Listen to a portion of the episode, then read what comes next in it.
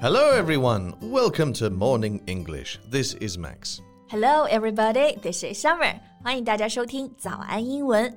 Okay, so Max, do you have a favorite child actor, or do you know any famous ones? Uh, you mean who's still a child now? Oh, no, no, no, a former child actor. Oh, well, in that case, Daniel Radcliffe.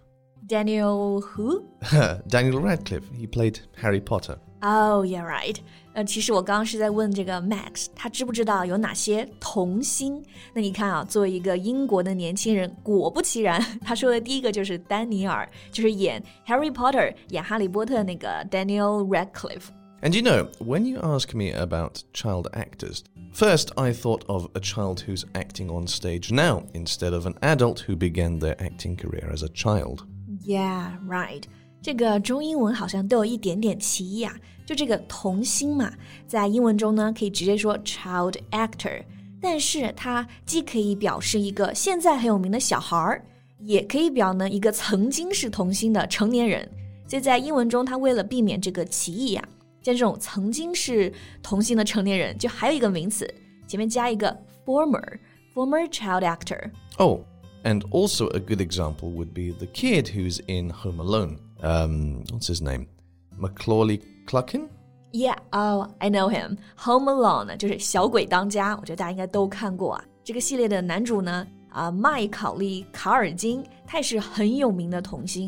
by the way, can we say child actress? Uh, yeah, child actor and child actress both are okay, but we say child actor more often. Oh, and also child star if the child actor is famous, then he or she is a child star. Got it. So child actor、child star 都可以表示童星啊。那我们刚刚讲了几个国外童星的例子，在国内啊也有很多童星。我觉得有一个很有名的就是小小彬，还有他的弟弟迷你彬。不知道大家有没有看过他 F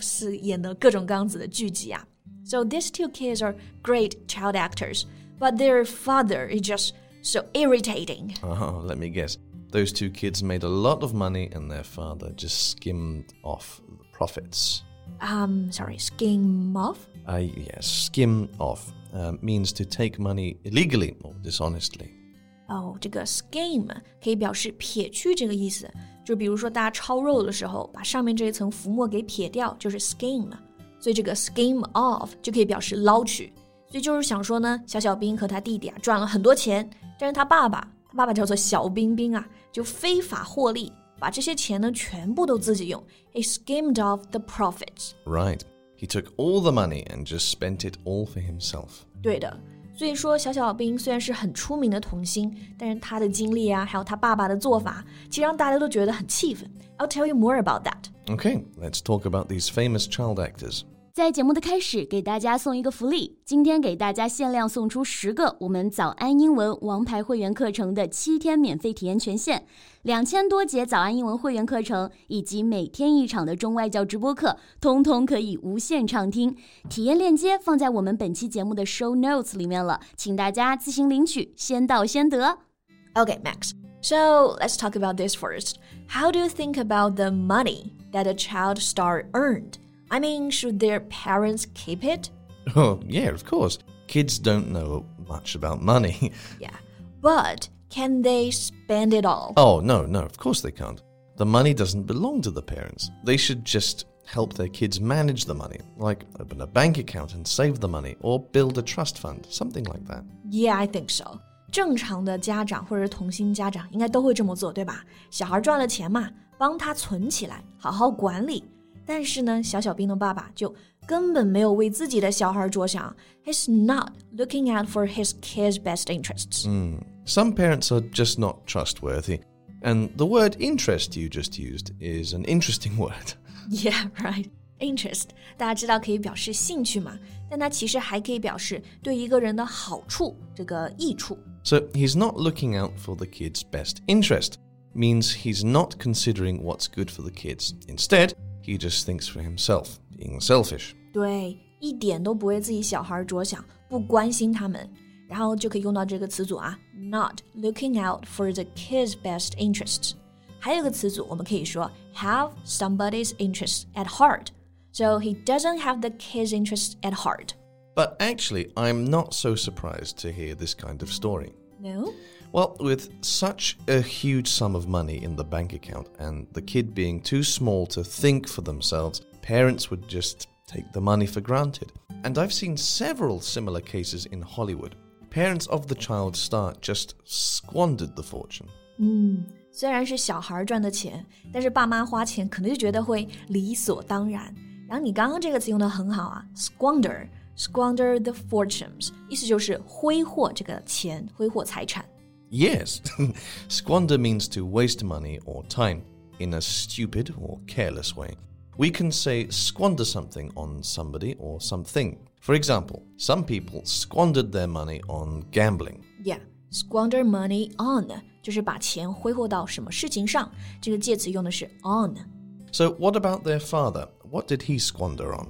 He squandered money on big houses and an extravagant life. 小小彬的爸爸就买豪宅。过特别奢侈的生活。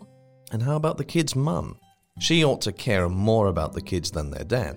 They got divorced, and their dad is the one who's been raising them.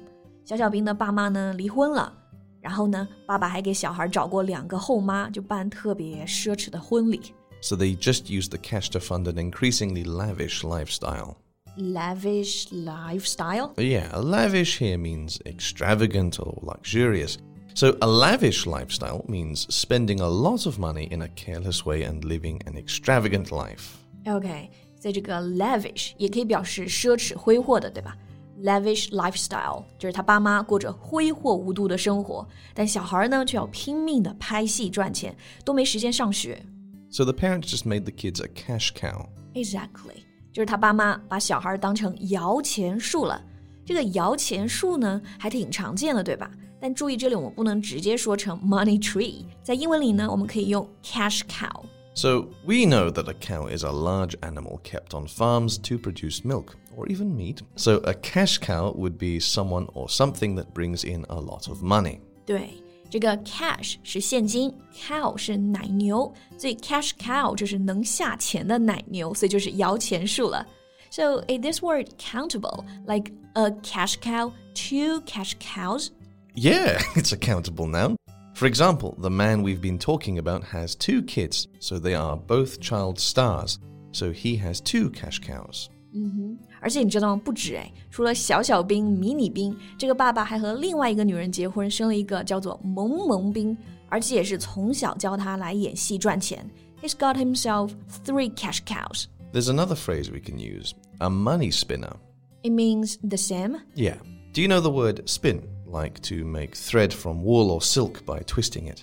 啊，就是纺纱、纺线那个动作，对吧？飞快的旋转、纺织， Mm, so a money spinner means a product or business that earns a lot of money.